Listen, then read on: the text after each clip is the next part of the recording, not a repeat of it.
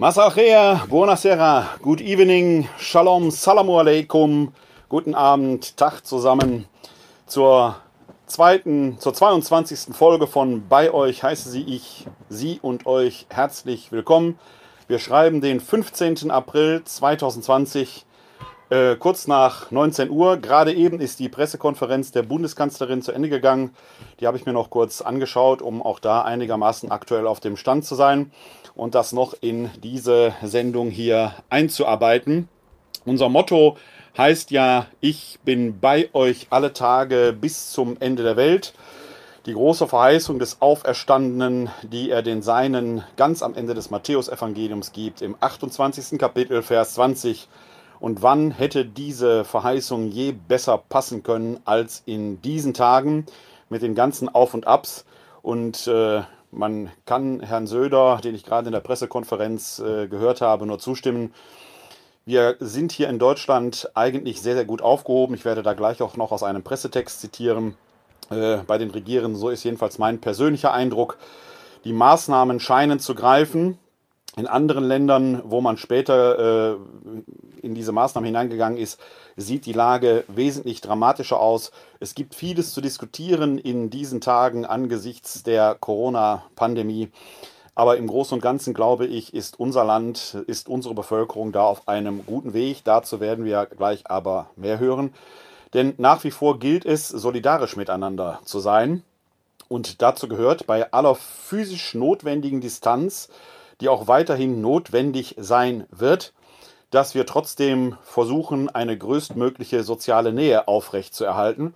Dazu dient ja auch dieses Videojournal bzw. der Audiopodcast, der sich übrigens steigender Beliebtheit erfreut. Die Zugriffszahlen gehen nach oben. Nicht zuletzt wegen unseres großartigen Hoshana Yeshua Songs, den wir vorgestern veröffentlicht haben, der schon sehr, sehr oft abgerufen worden ist. Klickt einfach mal rein. Die entsprechenden Daten findet ihr auch entsprechend in den Shownotes, entweder oben drüber bei Facebook oder unten drunter an anderen Orten.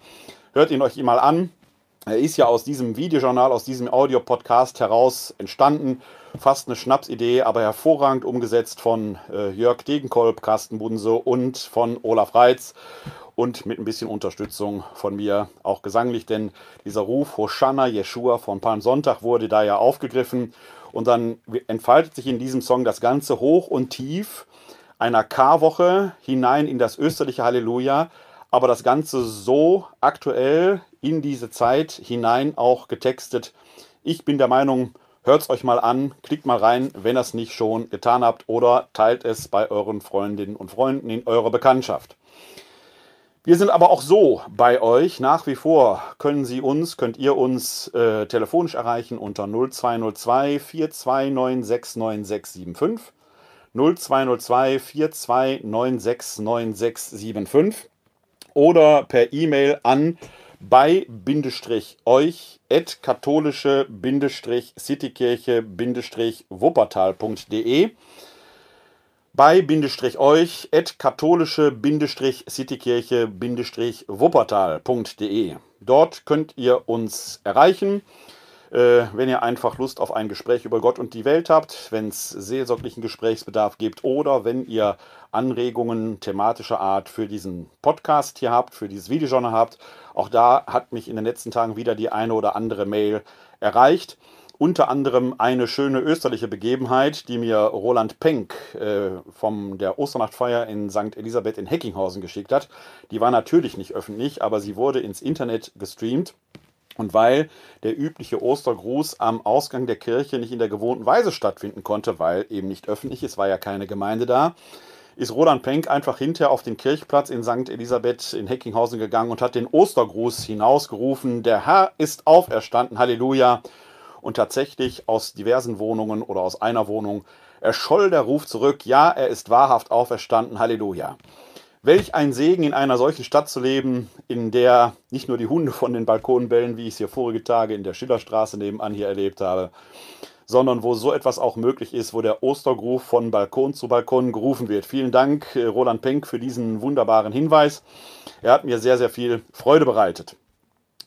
Äh, auch andernorts hat es einige Hinweise gegeben, etwa von Marian Lammering, äh, eine Kollegin, die in ihrer Toreinfahrt äh, ich will nicht sagen aus der Not heraus, aber doch unserer Tradition entsprechend, die österliche Lichtfeier und die Wortgottesfeier gehalten hat, äh, auch als Pastoralreferentin, und sich dort eine nachbarschaftliche Gemeinde in der nötigen Distanz versammelt hatte.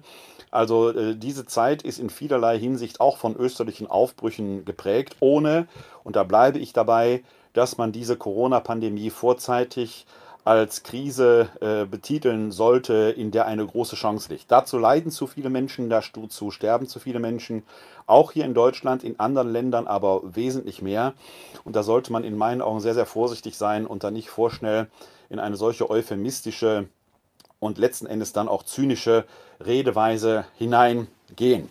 Aber es gibt diese osterlichen Aufbrüche, äh, von denen man sicherlich äh, gespannt sein darf, wie die sich in Zukunft, wenn wir in eine vermeintliche Normalität zurückkehren, wie die sich da auswirken werden. Äh, von Exit-Strategien ist in diesen Tagen viel die Rede. Da hat es ja auch gerade heute dann entsprechend die äh, Konferenz der Ministerpräsidentinnen und Ministerpräsidenten zusammen mit der Bundeskanzlerin gegeben. Auch dazu werden wir später etwas mehr hören. Auf die Kontaktmöglichkeiten habe ich schon hingewiesen. Alle wichtigen Informationen, auch da, wo man vergangene Folgen äh, von bei euch, unserem Videojournal respektive dem Audiopodcast finden kann, findet ihr auf der zugehörigen Webseite www.kck42.de slash bei euch www.kck42.de slash bei euch kck42.de E steht für KCK, Katholische Citykirche 42, die ersten beiden Ziffern aus der Wuppertaler Postleitzahl, also katholische Citykirche Wuppertal.de, abgekürzt kck42.de slash bei euch. Da findet ihr alle wichtigen Informationen, alles Aktuelle, die Kontaktdaten und so weiter und so weiter. Unter anderem auch unseren Song Hoshana Yeshua. Yeshua, hilf doch, Gott hilft. Lohnt sich reinzuhören. Klickt euch einfach mal rein. Jetzt ist es also raus. Die Pressekonferenz äh, der Bundeskanzlerin ist gerade äh, vor einigen Minuten zu Ende gegangen. Wir wissen jetzt, dass die derzeitigen Ausgangsbeschränkungen in der Grundlage erstmal zwei weitere Wochen bis zum 3.5. aufrechterhalten werden. Es wird erste vorsichtige Öffnungen geben. Läden mit 800 Quadratmeter Grundfläche äh, können äh, möglicherweise schon ab äh, Montag, dem 20.04. geöffnet werden. Äh, haben aber entsprechende Hygienekonzepte vorzuhalten und vorzulegen. Auch soll darauf geachtet werden, dass sich auf den Straßen keine Ansammlungen ergeben. Äh, Alltagsmasken werden für den öffentlichen Personennahverkehr und beim Einkauf empfohlen. Sie sind noch nicht äh, verpflichtend, aber werden empfohlen. Äh, möglicherweise eine sinnvolle Sache, wenn man denn nicht diese süßen kleinen Nichtse, die manche sich da ins Gesicht hängen, äh, als solches schon als Schutz betrachtet. Denn Baumwolle ist sehr schnell durchtränkt äh, mit der Atemluft und dann helfen die auch nichts mehr. Deswegen hat die Bundeskanzlerin gerade auch nochmal darauf hingewiesen, dass auch diese selbstgenähten Alltagsmasken natürlich hygienischen Standards unterworfen werden müssen, wenn sie eine entsprechende Schutzwirkung für andere, nicht für einen selbst haben. Das ist immer wichtig. Der Drang scheint mir bei vielen zu sein, sich selbst zu schützen. Das machen diese Masken aber nicht. Schon gar nicht, wenn sie dann äh, entsprechend nicht den hygienischen Maßstäben unterworfen werden. Wie kann man Hygiene da üben? Indem man sie bügelt, indem man sie in den Backofen legt oder in die Mikrowelle, damit Viren, die sich dort drin natürlicherweise ansammeln, entsprechend abgetötet werden. Auch das, was mancher ehemaliger Arzt und jetzt Komiker, äh, wie Eckhard von Hirschhausen sagt, man soll sich dann Kaffeefilter äh, da hineinlegen. Da sage ich mir, ob das jetzt so die ganz größte Schutzwirkung hat, denn Kaffeefilter ist ja eigentlich dadurch gekennzeichnet, dass er Feuchtigkeit durchlässt. Sonst würden wir ja keinen Kaffee trinken können. Und die Viren haben nicht die Größe von Kaffeepulver. Also ein Kaffeefilter ist auch sehr schnell nass und durchtränkt. Und wenn man da dreimal rein niest, der nächste Nieser geht schlicht und ergreifend durch. Also auch da bitte schaut genau hin, was ihr da macht. Die Hygienestandards der medizinischen Masken die dann auch dem medizinischen Fachpersonal vorbehalten sein sollte, während wir mit unseren Alltagsmasken, und da gibt es ja die skurrilsten Formen, wie gesagt, dieses süße kleine Nichts, was manche da im Gesicht tragen, ob das so der Weisheit letzter Schluss ist. Aber auch da muss man eben entsprechend und kann man das ein oder andere schon tun, wenn man diese Masken eben regelmäßig wäscht. Und ihr merkt schon, da hilft es nicht, wenn man eine selbstgenähte hat, sondern ihr braucht mindestens 10, 15 selbstgenähte. Denn nach zwei Stunden sind auch die entsprechend durch und müssen in den Backofen, müssen gewaschen werden, müssen gebügelt werden oder ab in die Mikrowelle. Und es ist auch absolut nicht nötig, diese Dinger im Wald zu tragen oder auf der Straße, wie ich es hier in Wuppertal manchmal sehe. Man ist auf einer menschenleeren Straße unterwegs und die Leute haben eine Gesichtsmaske im Gesicht, eine Alltagsmaske im Gesicht. Das ist relativ unsinnig, denn der Virus wabbert nicht durch die Luft, wie man bei manchem Fake-Bild im Internet sehen kann, wo dann die Viren so aufgeblasen sind und überall sind Viren. Nein, wir reden von Tröpfcheninfektionen, wie es bei Schmierinfektionen ist, sind sich die Epidemiologen nicht so ganz sicher. Aber es muss doch ein relativ enger Kontakt zwischen zwei Personen sein. Da haben jetzt, wie gesagt, einige äh, Beratungen stattgefunden. Es findet also eine vorsichtige Öffnung statt. Die Schulen und Kindergärten scheinen noch längere Zeit geschlossen zu bleiben. Gerade in der Pressekonferenz tauchte mehrfach die Frage auf, wie sieht es denn mit den Kirchen aus, wenn Baumärkte geöffnet sein dürfen und wenn Läden demnächst öffnen dürfen, die 800 Quadratmeter Grundfläche haben. Da ist doch äh, ist das noch verhältnismäßig, wenn die Kirchen, die Gottesdienste dann entsprechend geschlossen waren. Die Frage kann und muss und soll man stellen. Äh, wobei, ähm, bevor ich auf die Frage eingehe, äh, mich persönlich schon immer so ein merkwürdiges Gefühl beschleicht, wenn Kirchenvertreter dann selbst sagen, so viele kommen zu uns ja nicht. Das ist dann doch ein Understatement, das rein marketingtechnisch äh, merkwürdig anmutet. Das aber nur nebenbei bemerkt. Ich kann an dieser Stelle sagen, und die äh, Bundeskanzlerin hat es ja gerade auch gesagt, es wird wohl am Freitag äh, da nochmal eine extra Beratung zu geben. Äh, Im Internet hat heute äh, der Kölner Erzbischof Rainer Maria Kardinal Wölki äh, übers Domradio und ich glaube auch über Twitter und an anderer Stelle darauf aufmerksam gemacht, dass das wohl das Ziel sei, dass bald auch wieder öffentliche Gottesdienste stattfinden können. Und sofort kommen, wir haben in Deutschland 80 Millionen Epidemiologen. Die waren früher Bundestrainer, aber Fußball findet ja gerade nicht statt.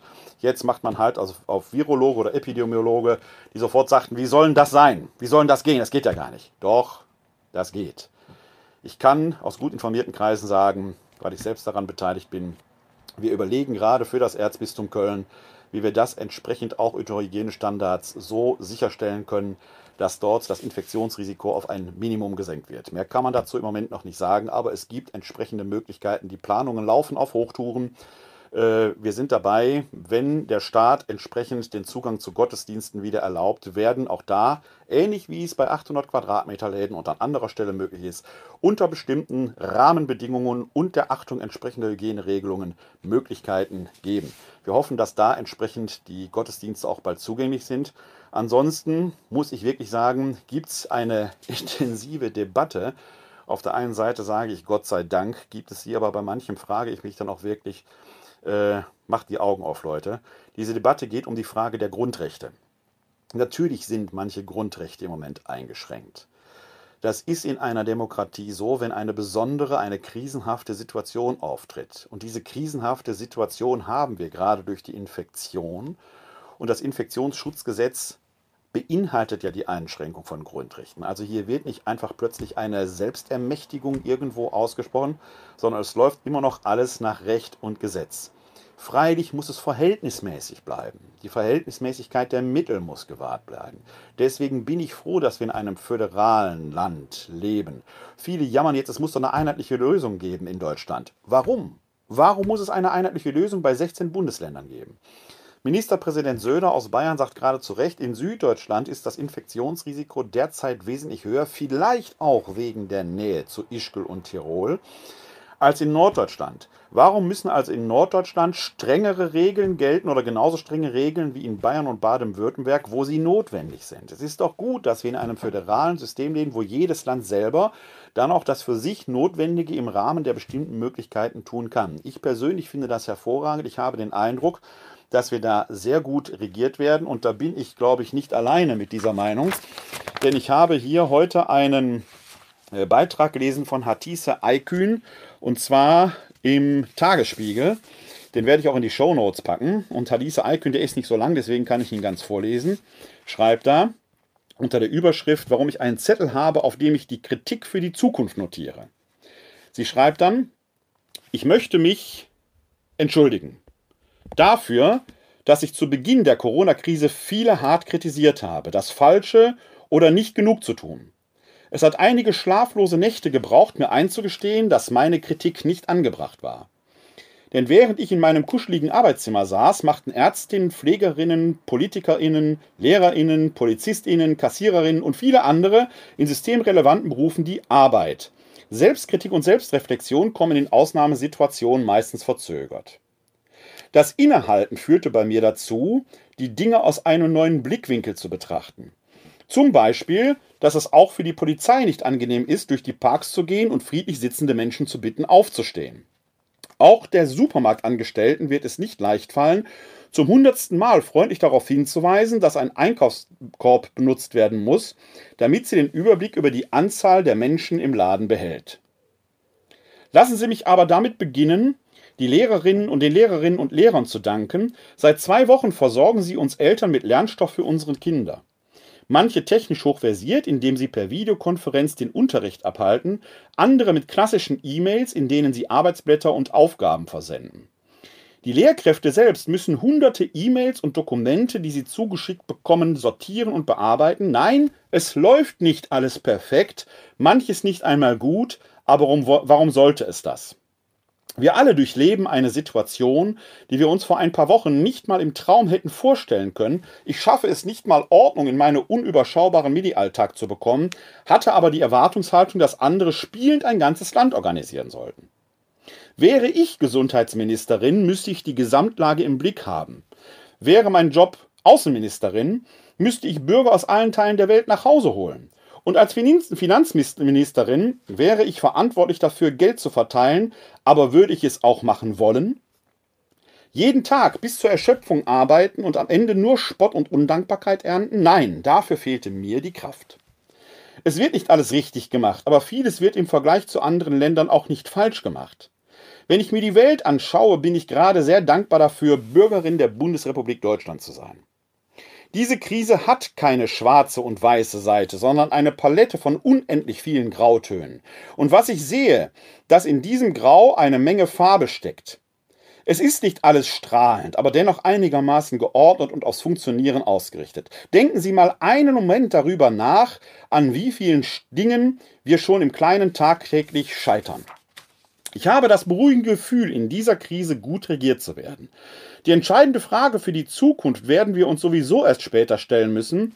Waren wir eine solidarische Gemeinschaft in diesen Zeiten? Seit gestern hängt ein Zettel in meinem Arbeitszimmer, auf dem ich notiere, was ich alles kritisieren werde, sobald wir diese Krise hinter uns haben. Ganz oben steht, wie konnten wir es zulassen, dass unser Gesundheits- und Pflegewesen auf Gewinn ausgerichtet ist ohne dass wir als Gesellschaft dagegen aufbegehrt haben. Darüber wird zu reden sein. Bis dahin aber gilt zumindest für mich einfach mal den Mund halten, wenn man keine Ahnung hat. Ich sage für meinen Teil vielen Dank, Hatisa Aykün, für diese ehrliche Bestandsaufnahme. Sie trifft so ziemlich genau das, was mein Empfinden ist. Da wird im Moment schon viel gejohlt über Einrichtungen von, äh, Einschränkungen von Grundrechten. Ja, die sind eingeschränkt zeitlich bedingt und gut begründet. Aufjaulen und demonstrieren werden wir müssen, wenn diese Krise vorbei ist, wenn wir einen Impfstoff haben, wenn die Pandemie eingedämmt ist und wir dürfen immer noch nicht rausgehen. Dann müssen wir aufbegehren. Es geht um die Verhältnismäßigkeit der Mittel. Ja, die Religionsfreiheit gilt weiterhin. Jeder darf in unserem Land glauben, jeder auch, was sie, was er möchte. Jede und jede darf den Gott so anbeten, wie er seinem Bild entspricht. Jeder darf beten. Der Glaube darf öffentlich verkündet werden, übers Internet, von Balkon zu Balkon oder von Kirchplatz raus auf die Straße. Geht alles weiterhin. Die Religionsfreiheit gilt. Was im Moment nicht ging bisher, aus gutem Grund, und wir haben Till Magnus Steiner in dem Interview gehört aus Jerusalem, wie sich dort der Virus in orthodoxen Synagogalgemeinden verbreitet.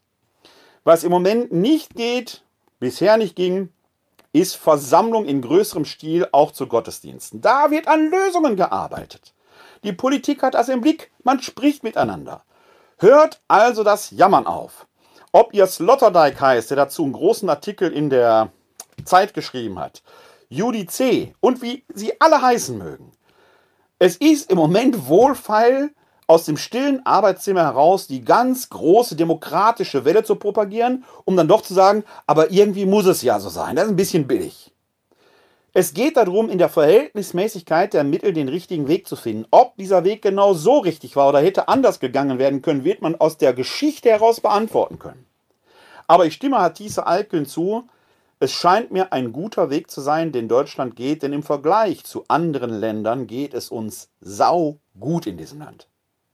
Und was die Einschränkung von Grundrechten angeht, da werden uns sicherlich äh, Ende der Woche noch etwas die Augen aufgehen, denn äh, ich habe mit Öde Schmidt gesprochen, einem Wuppertaler Journalisten, der immer wieder mal äh, in Mexiko ähm, unterwegs ist.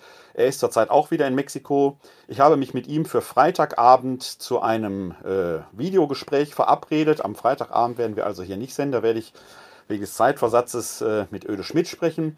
Und er wird uns aus Mexiko berichten, wie da die äh, Zeiten der Corona-Pandemie erlebt werden. Und ich kann nur sagen, seid froh, dass wir in Deutschland leben und dass wir hier darüber sprechen, ob wir zu zweit oder zu dritt auf die Straße gehen sollen. Das so viel kann ich schon sagen, dass in Mexiko der Staat offenkundig total versagt und die Gangs in den Favelas das Regiment übernommen haben und die achten noch in einer ganz anderen Weise auf Ausgangsbeschränkungen.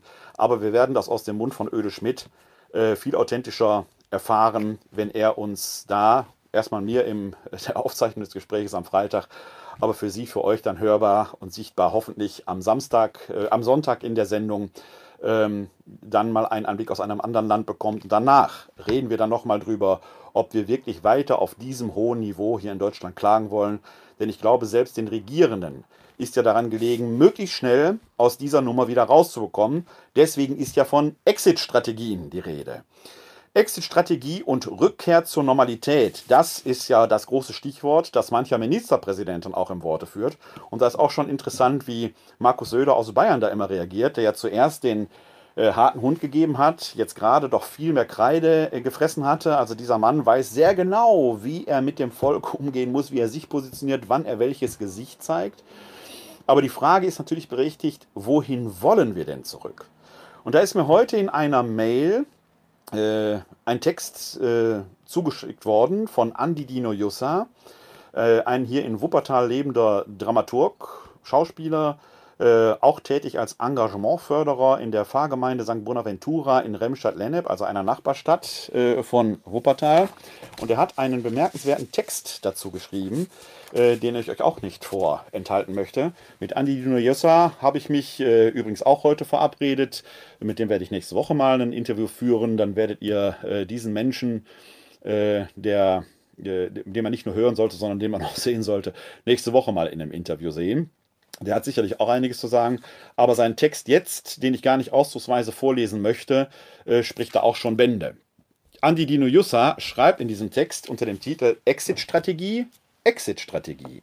Zweimal mit Fragezeichen, mit Ausrufezeichen. Also, Exit-Strategie, Exit-Strategie. Exit-Strategie, das Wort der Stunde. In diesen Tagen wird von Bundes- und Landesregierung ein Fahrplan zur Aufhebung des Shutdowns erwartet. Wir alle hoffen geduldig auf eine Zeit, in der wir einander wieder richtig begegnen und unserer Erwerbstätigkeit nachkommen können. Die Nationale Akademie der Wissenschaften Leopoldina Wer hat zuvor jemals von diesem Club gehört? Hat der Regierung Kriterien und Strategien zur allmählichen Rückkehr in die Normalität anempfohlen. Rückkehr. Normalität. Echt jetzt? Es heißt doch allerorten, die Folgen dieser Pandemie würden unser Leben ziemlich verändern. Wird das nun doch nicht so sein? Bei aller Not und Verzweiflung hat die Corona-Krise uns auch die Gelegenheit gegeben, aufrichtig Solidarität und Mitgefühl, mithin Nächstenliebe zu praktizieren all jenen Dankbarkeit zu zeigen, die die Versorgung des Landes aufopferungsvoll aufrechterhalten, sich um andere kümmern. Zur Normalität in unserer Gesellschaft gehören Empathie und Dankbarkeit in diesem Ausmaß vor der Pandemie nicht. Also rekultivieren wir bald wieder Egoismus und menschliche Kälte? Back to business as usual? Das wäre fatal. Denn der Ausnahmezustand bietet uns eine existenzielle Chance, nämlich den Geist der Welt zu revolutionieren. Indem das Virus dafür sorgt, dass der ganze Wahnsinn einmal anhalten muss, haben wir die Möglichkeit innezuhalten und auf das zu schauen, was wir einander und der Erde antun. Und uns schließlich die Frage zu stellen, Wollen wir so weitermachen? Dürfen wir so weitermachen? Dürfen wir blind dem Primat der Ökonomie folgen, der Korruption und Gier der Mächtigen in der Ta Welt tatenlos zusehen? Dürfen wir für unseren Wohlstand die zahllosen Ungerechtigkeiten, Ausbeutung und Zerstörung im Kontext des globalisierten Kapitalismus ausblenden? Dürfen wir sie durch unsere Konsumentscheidungen, durch unseren Lebensstil fördern? Dürfen wir das Ausgrenzen von Menschen, die faktische Aussetzung von Asylrecht in Europa, Hetze und Verfolgung stillschweigend hinnehmen? Jesu Antwort wäre klar. Er selbst hat sein Leben dafür gegeben, den Geist der Welt zu erneuern. Wir Christen haben von ihm den Auftrag, dazu beizutragen, dass mehr Gerechtigkeit, Frieden und Liebe in die Welt kommen, dass die Schöpfung bewahrt wird. Allein, dass wir nicht einfach so in die Welt kommen. Dafür muss jede und jeder von uns einen Beitrag leisten. Mit Annahme, Hingabe, Zuversicht und Vertrauen, wie einfach das klingt, denke ich da. Das Coronavirus kann man auch verstehen als eine drängende Aufforderung an uns, diesem Auftrag nachzukommen. Wenn wir diese Krise als eine solche Chance begreifen würden und nach ihr nicht einfach da weitermachten, wo wir temporär aufgehört haben, dann könnten wir das unsere dazu tun, dass sich unser aller Leben tatsächlich verändert. Die Hoffnung darauf kann man mit Fug und Recht naiv nennen. Träum weiter, höre ich aus allen Richtungen einem Kanon gleich. Aber Menschen, die nicht hoffen, nicht träumen, nicht glauben, haben die Welt noch nie verändert. Glauben wir Christen nicht alle an das Unglaubliche? Die Stimmen des Kanons verstummen beleidigt. Und während ich diese Gedanken formuliere, fällt mir ein Beitrag der indischen Schriftstellerin Arundhati Roy in der Zeit in die Hände. Es gibt keine Zufälle, hören Sie mich an dieser Stelle murmeln. Hier schreibt sie, Nichts wäre schlimmer, als wieder zur Normalität zurückzukehren. Die Pandemie ist ein Portal, ein Tor zwischen einer Welt und der nächsten. Wir können uns entscheiden, hindurchzugehen und dabei die Kadaver unserer Vorurteile und unseres Hasses hinter uns herzuschleppen. Unsere Habgier, unsere toten Flüsse und verqualmten Himmel. Oder wir könnten leichten Schrittes hindurchgehen mit wenig Gepäck, bereit dazu, uns eine andere Welt vorzustellen und bereit für sie zu kämpfen. Das, genau das ist die Exit-Strategie, die wir brauchen. Trauen wir uns, leichten Schrittes von Hoffnung getragen. Das wäre doch was. Das schreibt Andi Dino Jussa am heutigen Tag mir per Mail zugestellt. Vielen Dank, Andi, für diesen hervorragenden Text, dem ich zustimme. Ich bin zwar nach wie vor skeptisch, ob man die Pandemie als Chance begreifen sollte, aber das ist, glaube ich, nicht das, was du sagen wolltest. Es ist ja die Frage, wenn wir von Exit-Strategie sprechen, zu welcher Normalität wollen wir denn zurückkehren? Wird es eine Normalität wie vor der Pandemie überhaupt geben können? Werden wir einfach so tun, als wäre nichts passiert? Oder haben sich nicht die vergangenen vier Wochen schon so in unser Unterbewusstsein eingeprägt, in das kollektiv Unterbewusste einer ganzen Menschheit? Und wir sind ja noch nicht am Ende angelangt. Wir haben noch einen weiten Weg vor uns. Was wird die Normalität danach sein? Wenn wir weiterhin ein Gesundheitssystem rein nach ökonomischen Maßstäben aufrichten, wenn wir weiterhin ein Just-in-Time ohne Lagervorhaltung machen, wo man sich in gegenseitige Abhängigkeiten bringt, die beim Unterbrechen der Lieferketten zu enormen Konsequenzen führt? Wie werden wir mit denen umgehen, die in Ländern, die nicht diesen wirtschaftlichen Wohlstand haben, werden wir die einfach verhungern lassen? Was ist mit den Menschen in Lesbos, die dort in einem Lager leben, wo der Coronavirus angekommen ist? Reichen 50 Kinder für ein 80 Millionen Volk, wo teilweise Geschwister auseinanderbegriffen werden? Wer sind wir eigentlich? Diese Frage stelle ich mir zunehmend. Von welcher Normalität reden wir eigentlich? Ist es die Normalität des deutschen Gartenzauns, wo der Deutsche und die Deutsche sich zwei Gartenzwerge reinsetzen und sagt, das meins hier hat keiner Zutritt? Ist das das Niveau, auf dem wir wirklich leben wollen? Können wir so morgens in den Spiegel hineinsehen? Ist dieses Wohlfeile, die Grundrechte werden beschnitten, wirklich das, wo der Demokrat sich jetzt zeigt? Oder ist wahre Demokratie nicht gerade da, wo die Verhältnismäßigkeit der Mittel immer wieder neu austariert werden muss? Was ist das denn für eine Demokratie, in der die Reichen immer reicher und die Ärmel immer ärmer werden? Fragen über Fragen, die jetzt hochkommen, wo man die Zeit hat nachzudenken, wo wir nicht im Hamsterrad unter eigenen Erwerbstätigkeit und des Alltags unterwegs sind. Was ist das für ein Land, in dem es zwar Bananen, Äpfel, Konservendosen, aber kein Klopapier mehr gibt und wo Klopapier zum Symbol eines Wohlstandes wird. Wir sind doch nicht mehr ganz dicht im Dach, in diesem Volk, in dem man einst dichtete und dachte. Dichten und Denken, das ist die große Herausforderung der Stunde. Und ich höre die Populisten nach der Schreckstarre schon wieder im Internet jaulen, wo sie jedem, der ihre Meinung irgendwie pseudowissenschaftlich vertritt, hinterherlaufen. Was aber ist Wissenschaft? Und Andi Dino Jussa hat ja gerade in diesem Text auch gefragt, wer ist eigentlich diese Leopoldina, die ja jetzt die großen äh, äh Entwürfe für diese äh, Konferenz der Ministerpräsidentinnen und Präsidenten heute zusammen mit der Bundeskanzlerin vorgelegt hat. In der Westdeutschen Zeitung von heute gibt es dazu genau die richtige Frage. Denn der Artikel ist überschrieben, wer oder was ist eigentlich die Leopoldina? Ich will den Artikel nicht ganz vorlesen. Ich, äh, wenn ich ihn im Internet finde, ich habe noch nicht nachgeguckt, tue ich ihn in die Show Notes. Aber die kurze Definition hieraus, die soll fürs Erste genügen. Da schreibt die Autorin Fatima Krumm, Leopoldina heißt die Nationale Akademie der Wissenschaften. Dazu wurde die 1652 in Bayern gegründete Naturwissenschaftlich-Medizinische Akademie 2008 ernannt. Die Idee soll nach Angaben der Akademie selbst eine legitimierte Institution gewesen sein, die abseits politischer und wirtschaftlicher Interessen gesellschaftlich relevante Themen bearbeitet und diese der Politik und Öffentlichkeit vermittelt bzw. eine Beratungsfunktion einnimmt. Außerdem vertritt die Akademie die deutsche Wissenschaft im Ausland. Eigenangaben zufolge ist die Akademie als gemeinnütziger Verein organisiert, der aus Bundesmitteln sowie Geldern Sachsen-Anhalts finanziert wird. So, da weiß man jetzt Bescheid, was die Leopoldina ist. Ist also eine wissenschaftliche Einrichtung, übrigens interdisziplinär zusammengesetzt, Natur-, Geistes- und Sozialwissenschaften, die halt da in einem Diskurs versuchen, Dinge zu entwickeln. Dass das nicht ganz stolperfrei war, konnte jeder, der aufmerksam die Presse in den vergangenen Tagen verfolgt, beobachten. Und jetzt kommt etwas ganz Entscheidendes, was mir zunehmend auffällt. Und da sind nicht nur die Populisten am Berg, sondern eigentlich jede und fast jeder von uns. Wissenschaft besteht in der Regel aus Streit, weil diejenigen, die wissenschaftlich tätig sind, ihre Sicht der Dinge, ihre Forschungsergebnisse, zur Diskussion stellen. Der Disput, der streithafte Diskurs gehört zwingend zum wissenschaftlichen Verfahren dazu und zwar völlig unabhängig davon, ob es Naturwissenschaften, Geistes- und Sozialwissenschaften sind. Wir haben als Forscherinnen und Forscher immer nur unser Spezialgebiet mit unserem speziellen Blick darauf.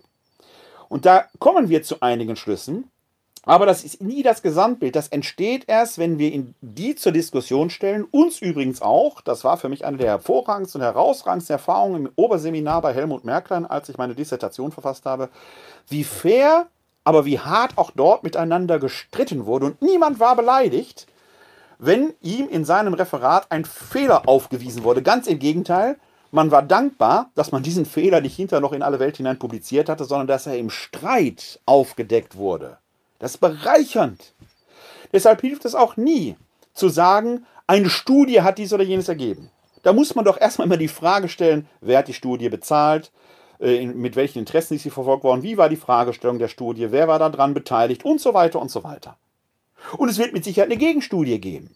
Und dann muss man die in, eigentlich in einen Dialog bringen. Es hilft also jetzt nicht zu sagen, Herr Droster hat gesagt, Herr Kekule hat gesagt, Herr Willen hat gesagt, äh, Herr Streeck aus Bonn hat gesagt. Nein, die haben alle irgendwie Recht und Unrecht. Erst im Diskurs, und das wird jeder von denen auch sagen, sind die gemeinsam als Forschungskolloquium unterwegs.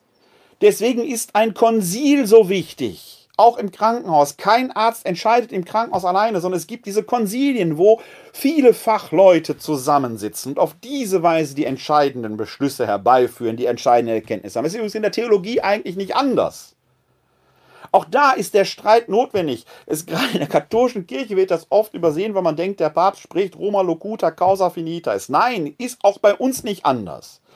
Bei uns braucht es auch diesen Streit. Und wer da vorschnell hingeht und dem anderen das Katholischsein abspricht, der hat was Wesentliches nicht begriffen. Er hat nämlich nicht begriffen, dass es schon in der Urkirche so war, als es um den Streit ging, darf man nicht Juden überhaupt taufen. Die war höchst umstritten, die Frage. Heute sind die aller, allermeisten Christen nicht Juden. Wir sind Heiden, nicht Juden, getauft. Und wie das da so zuging, man veranstaltet ein Konzil, um nicht Konzil zu sagen, ist nichts anderes, letzten Endes. Also eine Zusammenkunft, an der die Vertreter der antiochenischen Gemeinde mit den Vertretern der Jerusalemer Urgemeinde zusammenkommen. In Jerusalem propagierte man die Judentaufe.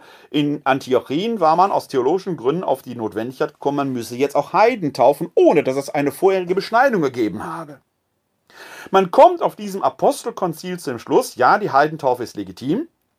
Zweimal wird in der Heiligen Schrift davon berichtet, in der Apostelgeschichte und in einer autobiografischen Rückschau des Paulus, der Teilnehmer dieses Konzils war. Beide Texte stimmen darin überein, dass die Heidentaufe als zulässig erklärt wird. In der Apostelgeschichte gibt es noch die sogenannte Jakobusklausel. Die heißt, dass der Jakobus gesagt haben soll, okay, man, ihr dürft die taufen, nur sie dürfen nichts verzehren, in dem Blut ist. Und in der autobiografischen Notiz des Paulus findet sich beim äh, Apostelkonzil noch der Beschluss, dass die heidenchristlichen Gemeinden sich mit der Jerusalemer Urgemeinde solidarisch zeigen, nämlich dass dort eine Geldsammlung veranstaltet werden soll. Man hat also einen gemeinsamen Beschluss gefasst. Man könnte sagen, die damaligen Theologinnen und Theologen als Wissenschaftler haben nach intensivem Ringen, konstruktivem Streit, Disput und Diskurs eine Lösung, eine Erkenntnis zusammengebracht. Und dann passiert Folgendes. Als Kephas, ihr könnt das nachlesen, Sie können das nachlesen, übrigens Galater Brief Kapitel 2, die Verse 11 folgende. Kephas ist der hebräische Name für Petrus. Als Kephas aber nach Antiochia gekommen war, habe ich ihm ins Angesicht widerstanden, weil er sich ins Unrecht gesetzt hatte. Bevor nämlich einige von Jakobus eintrafen, hatte er mit den Heiden zusammengegessen. Nach ihrer Ankunft aber zog er sich zurück und sonderte sich ab, weil er die aus der Beschneidung fürchtete. Und mit ihm heuchelten auch die anderen Juden, so dass auch Barnabas durch ihre Heuchelei mitgerissen wurde. Als ich aber sah, dass sie nicht geradlinig auf die Wahrheit des Evangeliums zugingen, sagte ich zu Kephas in Gegenwart aller, wenn du als Jude nach Art der Heiden und nicht nach Art der Juden lebst, wie kannst du dann die Heiden zwingen, wie Juden zu leben? Wir, die wir von Geburt Juden sind und nicht Sünder aus den Heiden, wissen, dass der Mensch nicht aus Werken des Gesetzes gerecht wird, sondern aus dem Glauben an Jesus Christus. So sind auch wir zum Glauben an Christus Jesus gelandt, damit wir gerecht werden durch den Glauben an Christus und nicht durch Werke des Gesetzes. Denn durch Werke des Gesetzes wird kein Fleisch gerecht. Wenn nun auch wir, die wir in Christus gerecht zu werden suchen, als Sünder erfunden werden, ist dann Christus etwa Diener der Sünde? Keineswegs. Denn wenn ich das, was ich niedergerissen habe, wieder aufbaue, dann stelle ich mich selber als Übertreter hin. Denn ich bin durch das Gesetz dem Gesetz gestorben, damit ich für Gott lebe. Ich bin mit Christus gekreuzigt worden. Nicht mehr ich lebe, sondern Christus lebt in mir. Was ich nun im Fleisch lebe, lebe ich im Glauben an den Sohn Gottes, der mich liebt und sich für mich hingegeben hat. Ich missachte die Gnade Gottes in keiner Weise.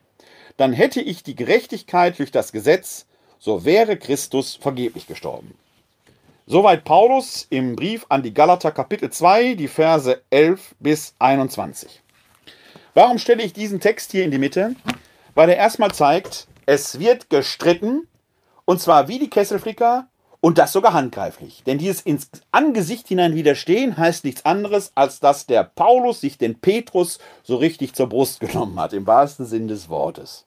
Paulus, ein Vertreter der antiochenischen Gemeinde, Heidenmission. Petrus, einer der Hauptvertreter, nicht der, werden wir gleich sehen, aus Jerusalemer Urgemeinde, Judentaufe. Da sind die beiden Protagonisten. Aber dieser Petrus handelt erst dem Geschluss des Apostelkonzils gemäß, um dann doch einen Rückzieher machen, als die Leute des Jakobus kommen, ein anderer wichtiger Protagonist aus dem Apostelkollegium, vor dem er Strang hatte. Man könnte ja fast die Frage stellen, ist nicht Jakobus der eigentliche Apostelfürst? Ist aber ein anderes Thema. Sei hier nur so angetickt. Also ganz, ganz schwieriges Thema. Das Einzige, was wir dran sehen können, es wird gestritten. Später wird Paulus ebenfalls im Galaterbrief, Kapitel 3, Vers 28 folgender sagen, es gibt nicht mehr Juden und Griechen, nicht mehr Sklaven und Freie, nicht männlich und weiblich, denn ihr alle seid einer in Christus Jesus. Wenn ihr aber Christus gehört, dann seid ihr Abrahams Nachkommen, Erben gemäß der Verheißung. Die Einheit entbindet nicht vom Streit. Nein, erst durch den Streit kann einheitliche Erkenntnis wachsen und die muss wieder in den streithaften Diskurs gebracht werden. Es bringt also überhaupt nichts, wenn jede und jeder von euch oder von Ihnen sich gerade den Wissenschaftler in diesen Zeiten heraussucht, der das sagt, was ihr gerne hören wollt, sagt, ich habe einen, ich habe einen, der sagt das, was ich glaube. Machen Katholiken uns auch gerne. Katholiken mögen den Papst immer dann besonders gerne, wenn er sagt, was sie selber eigentlich schon wissen. Dann ist man papsttreu. Wenn der Papst mal sagt, was man selber nicht meint, dann ist der Papst ein Heretiker. Nee, so funktioniert das nicht, Leute. So geht das nicht. Und es geht auch nicht, dass man sich einfach die Leute raussucht, die das sagen, was man selber gerne so hätte. Wissenschaft entsteht im Streit. Und in der Wissenschaft ist gerade der interessant, der vielleicht nicht mich sofort bestätigt, sondern der mich in Frage stellt, weil nur so Erkenntnis wachsen kann. Ein gutes Beispiel im freundschaftlichen Streit konnte man gestern Abend live verfolgen, als Titel Magnus Steiner in Jerusalem und ich über das Emmaus-Evangelium diskutiert haben, die Erzählung äh, von den beiden Emmaus-Jüngern. In vielem sind wir einer Meinung, in manchen gibt es Streit und gemeinsam wächst zur Erkenntnis. Deswegen ist Wissenschaft so wichtig, deswegen ist Kommunikation so wichtig, deswegen ist eine Leopoldina wichtig, weil da schon viele Wissenschaftler sind, die kommen zu einem Schluss und bringen den wieder in einen streithaften Diskurs ein. Diese Mühe muss man sich auch machen, wenn man Zeitungsleserin und Zeitungsleser ist. Nicht einfach, das hat doch einer gesagt. Genau hinsehen die andere Meinung hören, Audiatur et altera pars. Dann selbst hier oben den Denkapparat einschalten, das eine gegen das andere abwägen und schon merkt man, die Welt ist nicht schwarz und weiß. Sie ist mindestens grau, wenn nicht gar bunt. Und dann kann man das eine Grundrecht nicht gegen das andere ausspielen, sondern man muss sie austarieren in eine Verhältnismäßigkeit hinein. Und ja, wenn die Krise vorbei ist, die Grundrechte wieder ermöglichen, die freie, vollständige Ausübung der Grundrechte wieder ermöglichen.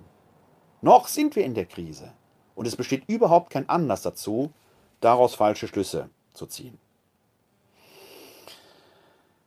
Eine Good News bleibt noch, auf die mache ich gerne wieder aufmerksam. Und zwar ist das unsere Krankenhausseelsorge hier in Wuppertal. In anderen Städten wird es vielleicht ähnliche Projekte geben, die da genauso wichtig sind. Unsere Krankenhausseelsorgerinnen und Seelsorger machen sich ja ansprechbar, gerade für Angehörige von Corona-Betroffenen, die im Krankenhaus liegen, die man jetzt immer noch nicht so einfach besuchen kann, aus gutem Grund. Man kann aber mit denen zumindest via Telefon in Kontakt bleiben über die Krankenhausseelsorge, kann sich also da erkundigen. Deshalb schreibt der leitende Krankenhausseelsorger in Wuppertal, Dr. Rainer Nieswand, ein Ohr für dich. Die katholische Kirche in Wuppertal bietet insbesondere Angehörigen von Corona-Erkrankten und denen, die aufgrund der behördlichen Kontaktsperre ihre Lieben in Krankenhäusern und Altenpflegeeinrichtungen nicht mehr besuchen dürfen, unter der Telefonnummer 0202 43045 715 die Möglichkeit zum telefonischen Gespräch. Ab Freitag, dem 3.4., ist also schon ein bisschen länger her, ist diese Nummer zwischen 8 und 20 Uhr täglich freigestaltet. Wenn mal besetzt ist, verzagen Sie nicht, wählen Sie einfach ein paar Minuten später nochmal neu. Damit sind wir schon fast am Schluss dieser Folge angelangt. Und es ist ja hier ein guter äh, Punkt, dass wir uns da immer auch einen Text vom Tage vornehmen. Wir sind am Mittwoch in der Osterwoche und da gibt es eine ganze Reihe von Texten zur Auswahl. Ein Evangelium heute wäre wieder ein Stück des Emmaus-Evangeliums gewesen, also des Evangeliums von den Emmaus-Jüngern. Da empfehle ich, äh, bei Facebook gibt es den Mitschnitt schon von der Live-Übertragung. Äh, die Diskussion zwischen Till Markenstein und mir. Das Video wird noch zusammengeschnitten, wird später äh, zur Verfügung gestellt. Äh, schaut da mal rein. Und dann haben wir aber ein anderes äh, interessantes Evangelium, nämlich das aus dem Johannesevangelium, wo Maria von Magdala den Auferstandenen als erste erblickt. Und Maria von Magdala, offenkundig eine enge Vertraute des irdischen Jesus, erkennt ihn erst gar nicht. Ein Topos, den wir auch in, den Emmaus, äh, in der Emmaus-Erzählung haben, dieses Nichterkennen des Auferstandenen, äh, der erst in etwas erkannt wird, was zum irdischen Jesus gehörte, das Brotbrechen bei Maria von Magdala. Hier ist es die Stimme. Als Jesus sie mit ihrem Namen anspricht, erkennt sie ihn am Klang der Stimme, in der Art und Weise, wie er ihr begegnet.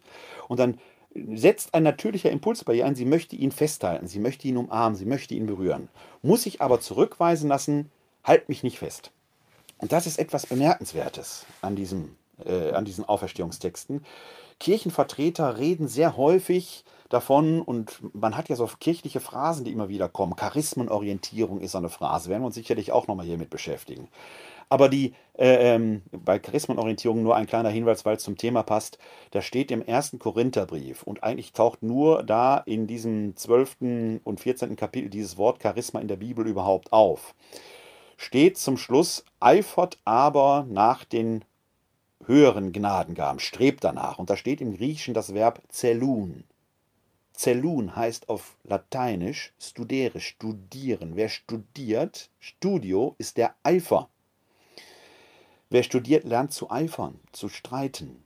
Gnadengaben hat man nicht einfach. Man muss sie erringen, man muss sie erstreiten, man muss sie pflegen und ausbilden. Das ist der Witz dabei. Die fallen nicht vom Himmel. Das man nebenbei bemerkt. Aber hier der wichtige Punkt ist, zu einem dieser wichtigen theologischen Topper gehört immer, dass man Christus berührbar machen soll. Die Leute zu Christus führen, um Christus berührbar zu machen. Der Witz ist, der Auferstandene ist gar nicht mehr berührbar. Maria von Magdala muss sich in diesem Evangelium des heutigen Tages sagen lassen, halt mich nicht fest. Und auch Thomas der Zweifler scheint vor einer letzten Berührung zurückgezuckt zu haben, denn es heißt dort ja nicht, weil du mich angefasst hast, glaubst du, sondern weil du mich gesehen hast, glaubst du. Selig sind, die nicht sehen und doch glauben. Also der Auferstandene selbst ist nicht mehr berührbar. Christus ist in diesem Sinne nicht berührbar. Aber wir haben heute eine wunderbare Lesung vom Mittwoch der Osteroktav und die findet man in der Apostelgeschichte Kapitel 3, die Verse 1 bis 10. Das ist eine sehr bemerkenswerte Stelle, denn in Apostelgeschichte 2 war das Pfingstereignis. Die Jünger sind vom Heiligen Geist beseelt nach draußen gegangen, haben gepredigt, haben die erste Gemeinde gegründet, 3000 sollen sich haben taufen lassen und dann kommt schon Kapitel 3, also ganz am Anfang des kirchlichen Wirkens, als die Jünger selbst, auch die zwölf Apostel, verstanden haben, was ist jetzt ihr Job? Das hat ja lang genug gedauert, auch nach der Auferstehung. 50 Tage brauchten sie, um sich selbst zu sortieren, um zu kapieren, was ist jetzt ihr Job. Und da trägt sich Folgendes zu, erste Lesung des heutigen Tages, Mittwoch in der Osteroktav, Apostelgeschichte Kapitel 3, die Verse 1 bis 10. Lesung aus der Apostelgeschichte. In jenen Tagen gingen Petrus und Johannes um die neunte Stunde zum Gebet in den Tempel hinauf. Da wurde ein Mann herbeigetragen, der von Geburt an gelähmt war. Man setzte ihn täglich an das Tor des Tempels, das man die schöne Pforte nennt. Dort sollte er bei denen, die in den Tempel gingen, um Almosen betteln. Als er nun Petrus und Johannes in den Tempel gehen sah, bat er sie um ein Almosen. Petrus und Johannes blickten ihn an, und Petrus sagte, Sieh uns an. Da wandte er sich zu ihnen und erwartete etwas von ihnen zu bekommen. Petrus aber sagte, Silber und Gold besitze ich nicht, doch was ich habe, das gebe ich dir, im Namen Jesu Christi des Nazoräers geh umher. Und er fasste ihn an der rechten Hand und richtete ihn auf. Sogleich kam Kraft in seine Füße und Gelenke. Er sprang auf, konnte stehen und ging umher. Dann ging er mit ihnen in den Tempel, lief und sprang umher und lobte Gott. Alle Leute sahen ihn umhergehen und Gott loben. Sie erkannten ihn als den, der gewöhnlich an der schönen Pforte des Tempels saß und bettelte. Und sie waren voll Verwunderung und Staunen über das, was mit ihm geschehen war. Wort des lebendigen Gottes. Dank sei Gott. Das ist jetzt mal wieder so eine Geschichte, da kann man als Skeptiker fragen, und das soll wirklich so passiert sein? Als Neutestamentler sage ich Ihnen, ich weiß es nicht. Kann sein, kann nicht sein. Ob die beiden medizinisches Geheimwissen hatten, keine Ahnung. Ist auch gar nicht so wichtig. weil hier letzten Endes in dieser Erzählung es um etwas anderes geht. In den Evangelien zu irdischen Lebzeiten haben die Jünger so nicht gearbeitet. Jesus hat, von Jesus wird das erzählt. Das ist das erste Moment, was hier in dieser Erzählung wichtig ist. Sie ahmen nach, was sie von Jesus gelernt haben. Es ist fast wie eine erste Probe, die die hier übernehmen. Funktioniert das überhaupt? Ja, es funktioniert. Etwas Zweites. Das Neue Testament, insbesondere die Evangelien, kennen den Begriff des Wunders nicht. Wunder würde auf Griechisch Theras oder Thauma heißen. Terras oder Thauma. Diesen Begriff finden wir in den Evangelien nicht. Dort finden wir entweder bei den Synoptikern Matthäus, Markus und Lukas Dynamis, Machtzeichen. Das, was wir als Wunder bezeichnen, ist eben keins, sondern ist ein normaler Machterweis aus Jesus heraus, der als Sohn Gottes so etwas eben kann. Oder bei Johannes steht da Semeion, Zeichen. Dass Jesus diese Dinge tut, ist eigentlich gar kein Wunder. Als Sohn Gottes ist das Teil seiner Schöpferkraft. Die Jünger, die beiden, Petrus und Johannes, ahmen ihn hier nach, gemäß seiner Verheißung. Jener Petrus, der beim Gang über dem Wasser noch zögernd und zaudernd ins Wasser fällt und sich kleingläubig tadeln lassen muss, hat hier zumindest in diesem Moment eine Lektion gelernt, er vertraut auf Gott. Jetzt könnte man die Frage stellen, wenn das damals funktionierte, muss das doch auch heute klappen? Theoretisch ja. Man könnte jetzt mit viel Augenzwinkern sagen, wir sind offenkundig immer noch zu kleingläubig, dass das noch nicht klappt. Aber auch darum geht es nicht. Denn was hier passiert, wesentlich passiert ist, dass Jesus, dass äh, Petrus und Johannes erstmal sagen, sieh uns an. Dieser gelähmte Bettler erwartet eine billige Almose. Und Petrus und Jakobus, Johannes sagen, Silber und Gold besitzen wir nicht. Als wenn es darum ging. Eine kleine Sesterz, ein Schekel hätte es auch getan. Niemand, kein Bettler verlangt von einem ein Vermögen. Aber dieser Kontrast zwischen Silber und Gold auf der einen Seite und der Heilung auf der anderen Seite macht doch deutlich, wie schal letzten Endes die materielle Bedeutung des Mammons ist. Es geht hier ums Leben. Und dann taucht diese Bemerkung in Vers 7 auf. Er fasste ihn an der rechten Hand und richtete ihn auf. Das ist etwas, was in vielen jesuanischen Heilungserzählungen auftaucht. Jesus berührt, fasst an und richtet auf. Jesus ist nie herablassend den Kranken gegenüber. Ist schon bei der Heilung der Schwiegermutter des Petrus so. Die fasst er an und richtet sie auf. Jesus bringt die Leute zu sich auf Augenhöhe. Die sollen vor ihm stehen, wenn es eben geht. Nicht knien. Stehen. Aufrecht. Die beiden Blinden vor Jericho sagt er, kommt zu mir. Das, was sie selber können, sollen sie tun. Auch das ist aufrichtig. Er lässt sich nicht einfach herab, wie wir es so oft machen, zu Bettlern oder Behinderten, die im Rollstuhl sitzen. Da sind wir herablassend. Viele Rollstuhlfahrer wollen, dass wir stehen bleiben, weil genau dieser Gestus der Herablassen diese Doppeldeutigkeit hat. Die fassen an, ist jetzt in Corona-Zeiten ein schwieriges Thema, weiß ich, aber darum geht es nicht. Sie fassen an und richten ihn auf. Die machen sich berührbar. Christus ist heute nur berührbar durch uns selbst, die wir in seiner Nachfolge stehen. Es hilft nichts davon zu reden, wenn wir nicht die Berührbaren sind. In Zeiten der physischen Distanz geht es vielleicht nicht auf physische Weise, aber sind unsere Herzen berührbar? Gehen wir nur auf Äußerlichkeiten oder sind wir auch als Christinnen und Christen, egal welcher Konfession, in diesen Zeiten auf eine Weise in der Welt da, dass Christus durch uns in die Welt hineinhandelt? Das ist das, was hier passiert. Sie fassten ihn an und richteten ihn auf. Richten wir die Menschen auf. Der Ich bin da ist bei uns. Und diese Botschaft zu sagen, finden Sie am Schluss von Hosanna Jeshua. Hilft doch, Gott hilft. Ich bin da, bei euch. In diesem Sinne sage ich, möchte ich jetzt zum Schluss, das ist ja mittlerweile eine gute Tradition in diesem Video-Journal, Audio-Podcast geworden, dass ich zum Schluss immer etwas singe. Und heute möchte ich eine marianische Antiphon singen, nämlich die, die in die Osterzeit gehört. Wir haben ja insgesamt fünf marianische Antiphonen, die auf das Kirchenjahr so ein bisschen verteilt sind. Plus äh, die fünfte ist dann Subtuum Präsidium, ein allgemeines Schutzgebet. Die marianische Antiphon der Osterzeit, marianisch deshalb, weil sie besonders der Gottesgebärin Maria gewidmet sind, ist das Regina Celi. Fun Fact am Rande: Wir haben in einer unserer letzten Folgen ja mal schon mal über die Offenbarung und diesen Kaiserkult, das Tier, das aus dem Meer steigt, der Antichrist und die Zahl 666 gesprochen. Hatte ich damals aufgeschlüsselt, dass das mit Kaiser Tiberius, äh, äh, Kaiser, äh, doch Tiberius zu tun hat, äh, Trajan zu tun hat. Jetzt hatte ich mich vertan. Entschuldigung, also mit Kaiser Trajan zu tun hat, äh, dessen Name Ulpios hinter der 666 steckt. Und siehe da, wohin hat man die marianische Antiphon gepackt im neuen Gotteslob? Unter die Nummer 666. Die Herausgeber des neuen Gotteslobes haben da viel Humor bewiesen. Vielen Dank dafür.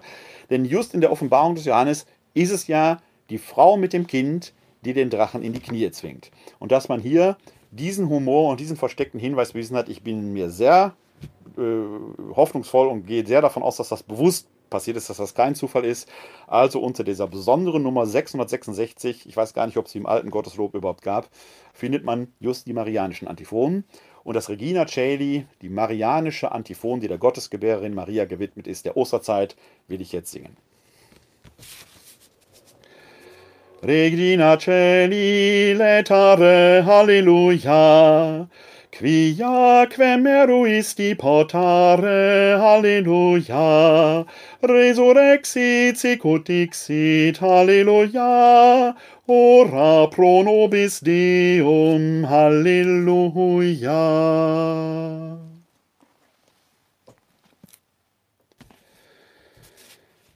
Der Herr segne uns, er bewahre uns vor Unheil und führe uns zum ewigen Leben. Halleluja. Das gewähre uns der dreieine Gott, der Vater, der Sohn und der Heilige Geist. Amen. Hosanna, Jeshua. Halleluja. Heute ist nicht alle Tage, ich komme wieder, keine Frage. Bleiben Sie gesund und helfen Sie anderen, gesund zu bleiben. Glück auf.